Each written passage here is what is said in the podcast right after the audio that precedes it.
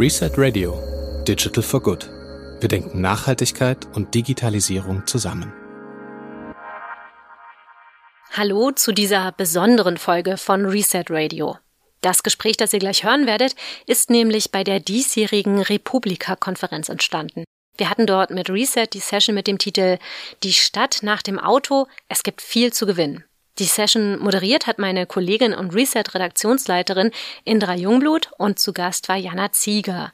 Sie ist Projektleiterin vom Stadtnavi Herrenberg. Das ist eine kommunale Mobilitäts-App, die mit einem Open-Source-Ansatz die multimodale Fortbewegung vorantreibt. Und deren gestecktes Ziel ist es, von vielen weiteren Kommunen kopiert zu werden. Jana konnte also viel aus der Praxis berichten zu den Herausforderungen, aber auch den Lösungsansätzen für eine nachhaltige Mobilität. Ich nehme euch jetzt also mit zurück zur Republika Anfang Juni auf das Sonnendeck eines alten Spreedampfers, auf dem die Session stattgefunden hat. Viel Spaß!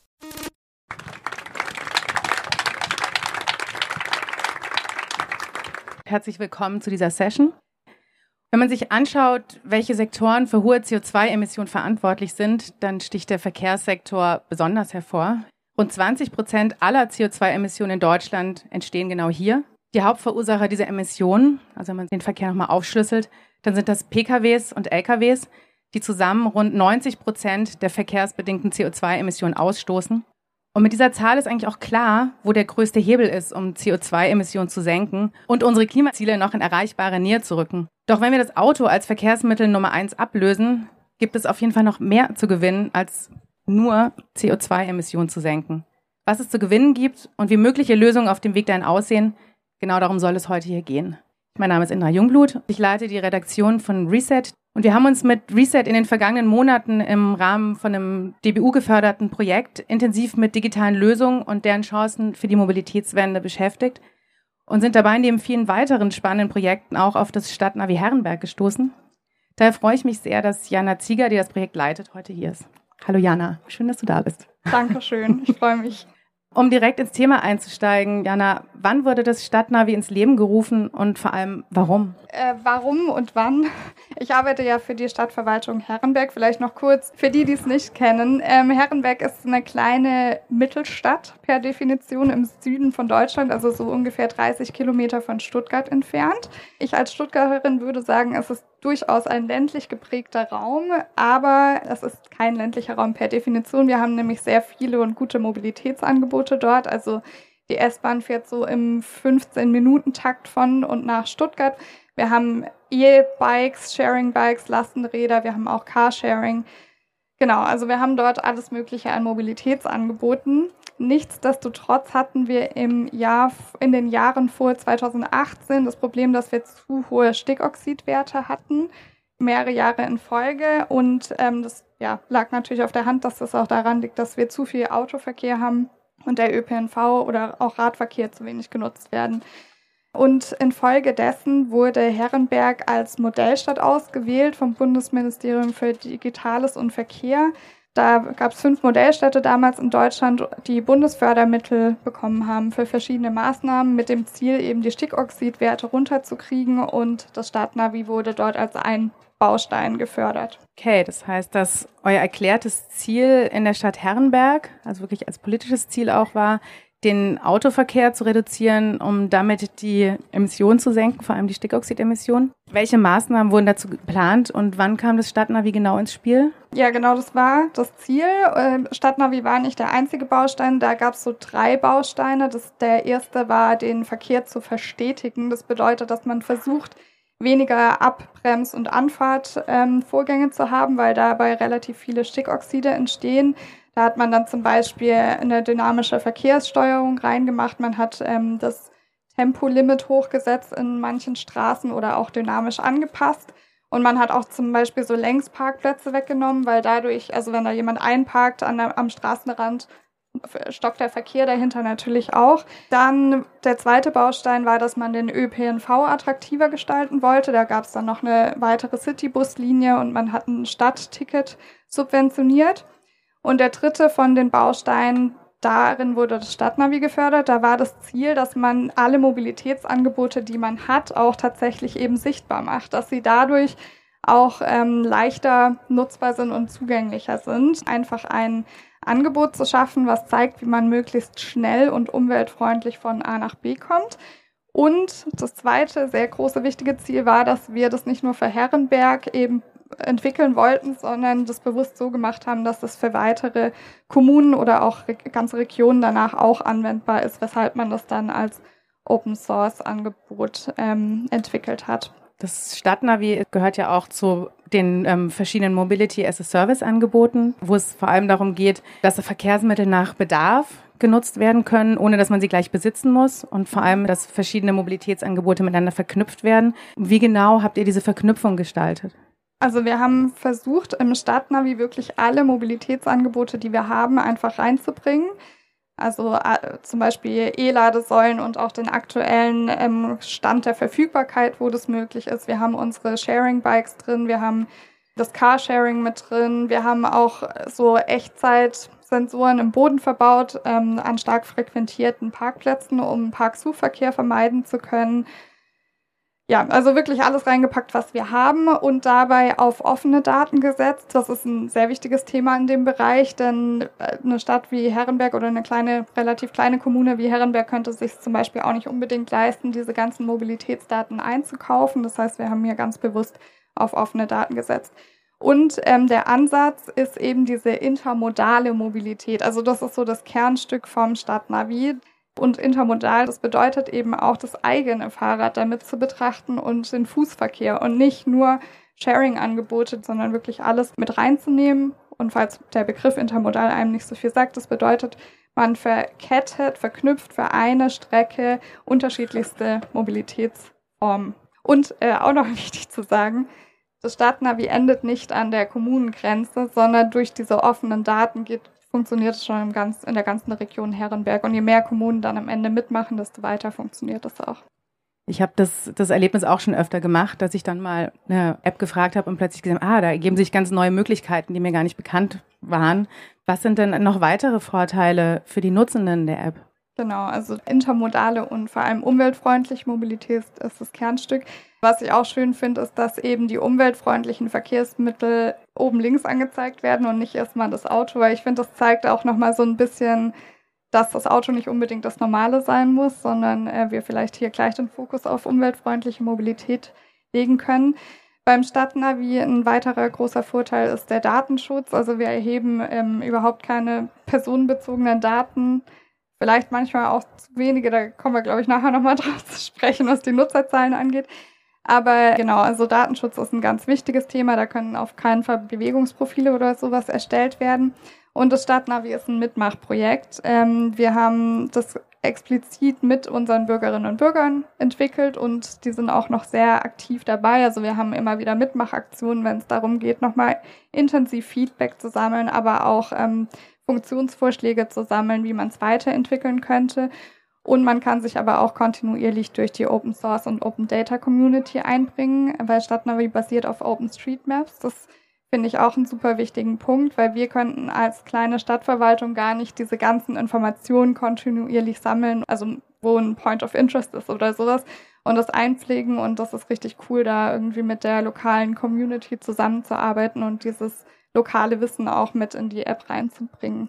Das ist ja so die, die Seite der Nutzenden, aber also klar, du hattest am Anfang gesagt, erhöhte Stickoxidwerte, das war so ein bisschen der Handlungsbedarf der Kommune, aber was sind ansonsten noch weitere Vorteile für Städte und Kommunen, eine eigene Mobilitäts-App ähm, ins Leben zu rufen? Also ganz wichtiger Punkt sind da diese Gestaltungs- und Weiterentwicklungsmöglichkeiten. Ähm, man ist halt nicht irgendwie abhängig von einem großen kommerziellen Anbieter und ihrer Strategie, sondern man kann wirklich das Angebot ganz auf die lokalen Bedürfnisse anpassen und hier auch ganz bewusst den Fokus zum Beispiel auf klimafreundliche und umweltfreundliche Mobilität legen, was man ähm, nicht unbedingt hat, wenn man jetzt die Lösung, eine proprietäre Lösung einkauft von einem Anbieter am Markt. Und ein ganz wichtiger weiterer Punkt, finde ich, ist dieses Thema, dass es ein Treiber für Digitalisierung und Open Data ist ich weiß nicht, ob ich das jetzt schon genug äh, gesagt habe. Also Stadtnavi wurde Open Source entwickelt. Das heißt, dass jede Kommune oder Region das auch quasi kopieren kann und auch bei sich einsetzen, ohne dafür Lizenzgebühren zu zahlen. Das heißt aber auch, wenn man so eine Stadtnavi-basierte Instanz bei sich aufbaut, dass man sich ganz intensiv mal mit dem Thema Daten bei sich auseinandersetzen muss. Also gucken, welche Mobilitätsdaten habe ich überhaupt, in welcher Qualität liegen die vor, ähm, wo fehlen vielleicht Daten, wo muss ich die überhaupt mal neu generieren und da dann auch so Strukturen und Prozesse schafft, die eine ganz wichtige Basis für alle ähm, innovativen Lösungen im nachhaltigen Mobilitätsbereich sind. Und dadurch, dass Stadtnavi eben auf offenen Daten basiert, werden diese Daten auch wieder der Allgemeinheit zur Verfügung gestellt, sodass auch andere damit arbeiten können. Und das ist ein richtig guter Punkt, finde ich, wenn man so eine Plattform selbst bei sich aufsetzt, weil ich glaube, da ist noch einiges zu tun in vielen deutschen Kommunen, was das Thema Mobilitätsdaten angeht und auch offene Daten. Das heißt, dass es für euch auch gar nicht so einfach war, an diese ganzen Daten ranzukommen und die Daten zu gewinnen? Ja, also Datenverfügbarkeit, Datenqualität und auch Datenstandards, Schnittstellen ist ein riesengroßes Thema in dem Bereich.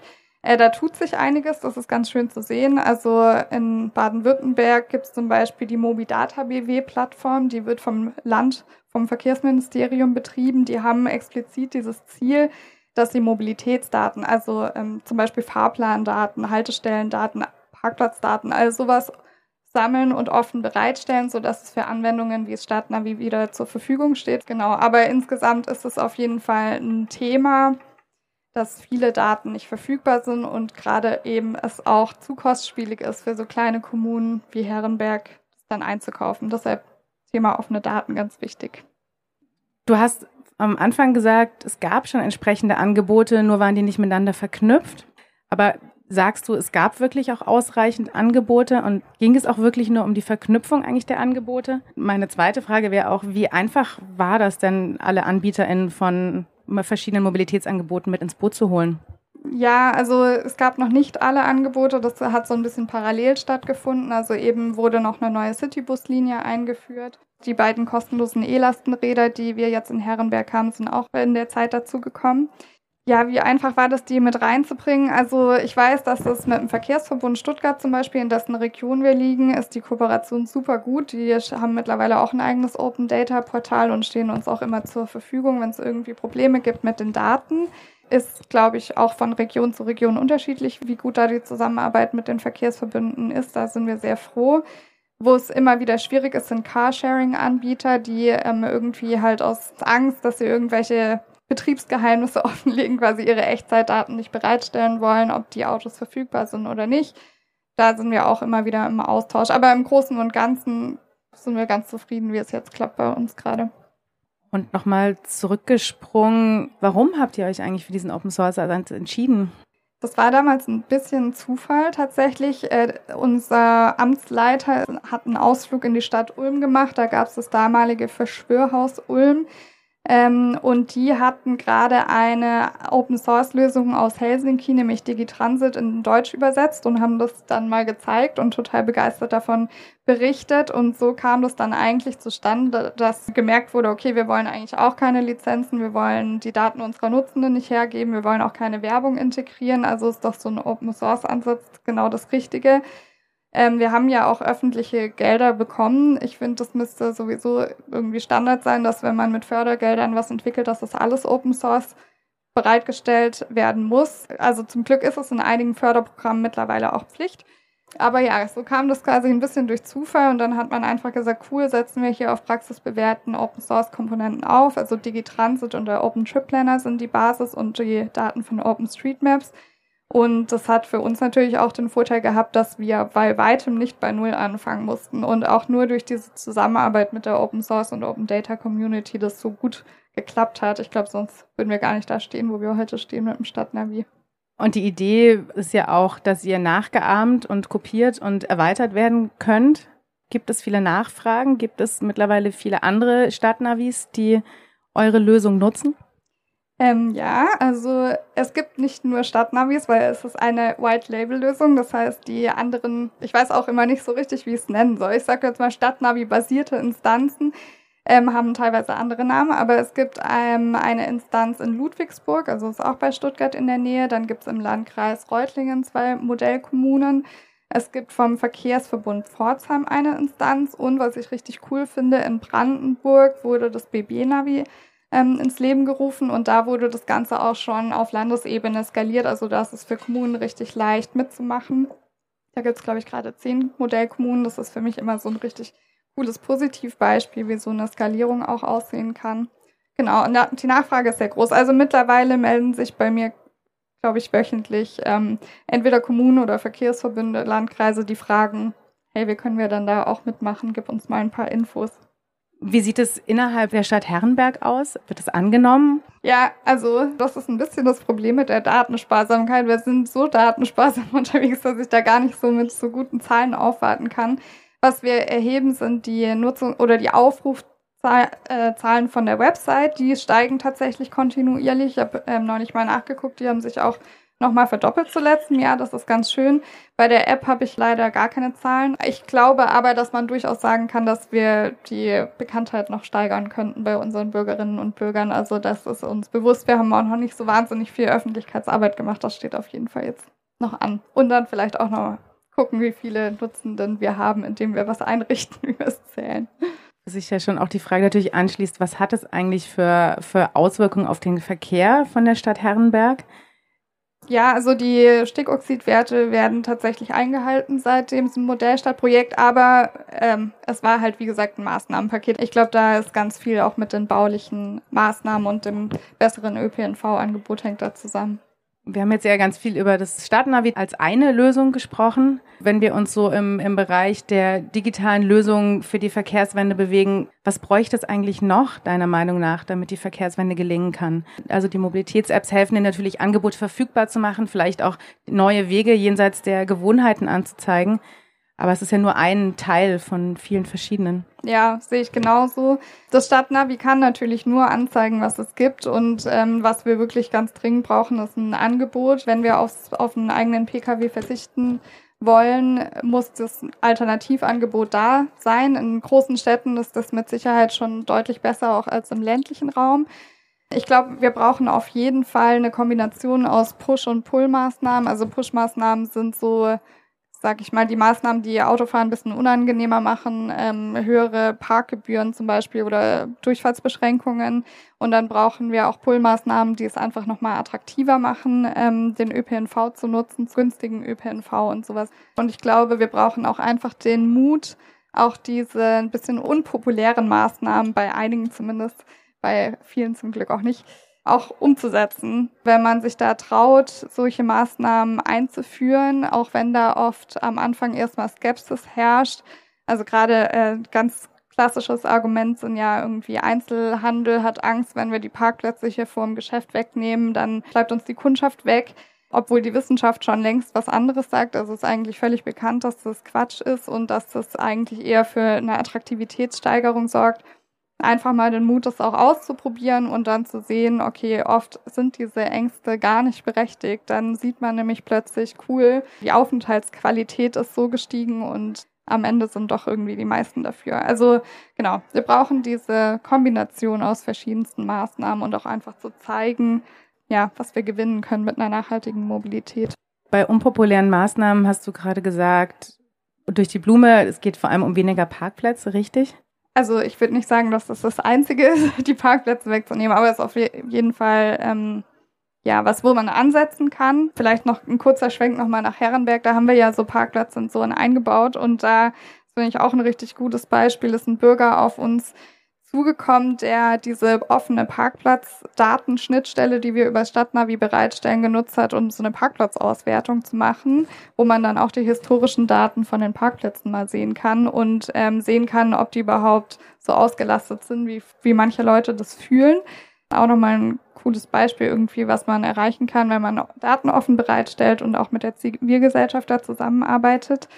Wohin kann uns das eigentlich bringen? Was ist deine Vision? Ähm, Mobilität 2040? Also in meiner Vision ist so ein bisschen, ja, wird das Straßenbild einfach geprägt von vielen Fahrrädern, von E-Lastenrädern, von Menschen, die sich im Umweltverbund fortbewegen. Wenn wir nicht mehr so sehr auf den Pkw angewiesen sind, glaube ich einfach, dass wir so viel mehr Platz haben für, für eine schöne Lebensqualität, Aufenthaltsqualität auf, in öffentlichen Raum, dass der Raum einfach gerechter aufgeteilt ist Ja, und wir haben viel weniger Motorenlärm, eine gute Luft. Ähm, das ist auf jeden Fall eine sehr schöne Vision, in der der Umweltverbund so viel ja bequemer und schneller und günstiger geworden ist, dass wir auch einfach nicht mehr auf den Pkw angewiesen sind und dass wenn Menschen doch mal irgendwie ein spezielles Fahrzeug brauchen, dass man das durchaus auch mit Sharing-Fahrzeugen machen kann und solche digitalen Angebote wie Stadtnavi einfach die Mobilität da so gut vernetzen und äh, leicht zugänglich machen. Und zwar über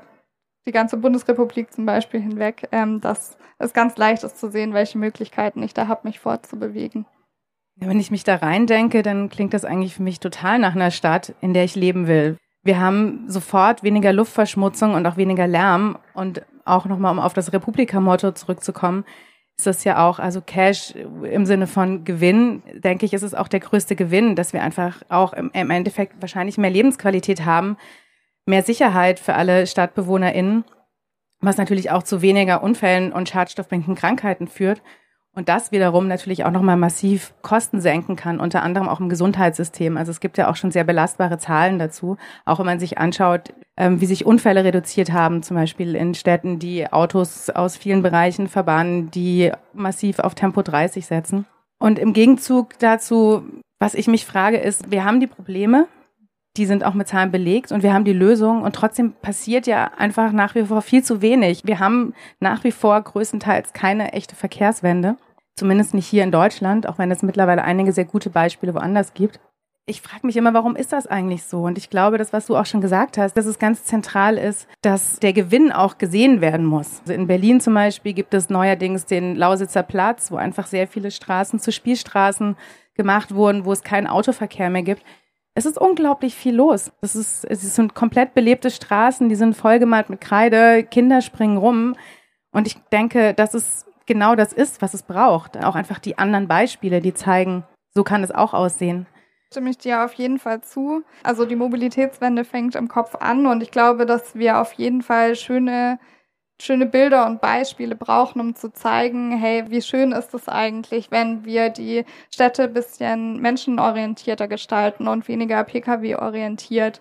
Und da können solche Beispiele total ähm, gut helfen. Also in Herrenberg haben wir letztes Jahr zum Beispiel das Streetlife Festival Premiere gefeiert. Da haben wir eine Bundesstraße für den Autoverkehr gesperrt und dafür geöffnet für die Menschen und für ein Kultur- und Erlebnisprogramm und das war richtig cool und ich glaube, sowas kann wirklich nochmal zeigen oder auch bewusst machen eigentlich, wie komisch das ist, dass wir so viel Platz für für einen Pkw einräumen. Aber ich glaube, es ist halt einfach auch wichtig, dass hier alle mitgenommen werden. Also in großen Städten ist das immer noch mal ein bisschen einfacher als im ländlichen Raum. Also auch für den ländlichen Raum der muss hier mitgedacht werden. Ich glaube, da spielt auch die öffentliche Hand tatsächlich eine große Rolle, weil wenn man so wirtschaftliche ähm, wirtschaftliche Unternehmen, die gehen, oder das sieht man, finde ich, bei den Sharing-Angeboten immer ganz gut.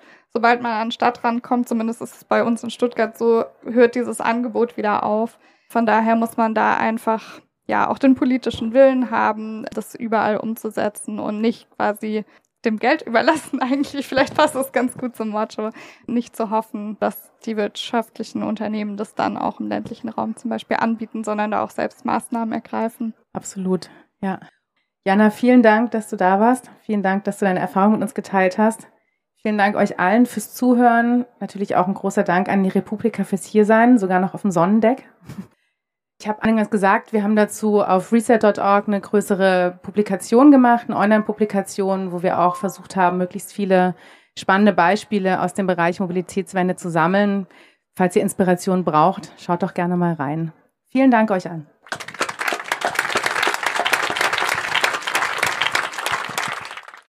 Indra hat ja gerade schon auf die Online-Publikation von Reset zur Mobilitätswende hingewiesen. Den Link dazu findet ihr natürlich in den Show Notes. Neben dem Stadtnavi Herrenberg haben wir dort viele weitere Lösungsansätze für eine klimafreundliche Mobilität zusammengetragen, wie zum Beispiel Innovationen in E-Mobilität, Konzepte für einen nachhaltigeren Güterverkehr und für eine intelligente Verkehrsplanung.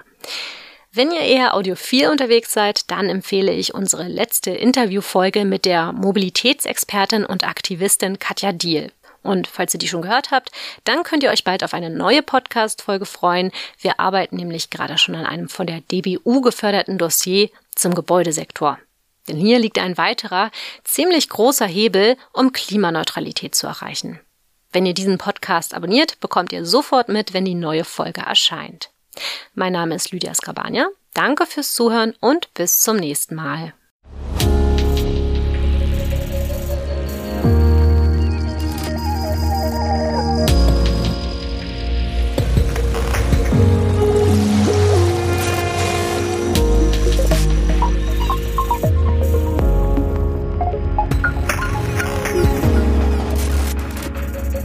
Reset Radio, ein Podcast von reset.org. Diese Podcast-Folge wurde gefördert von der Deutschen Bundesstiftung Umwelt.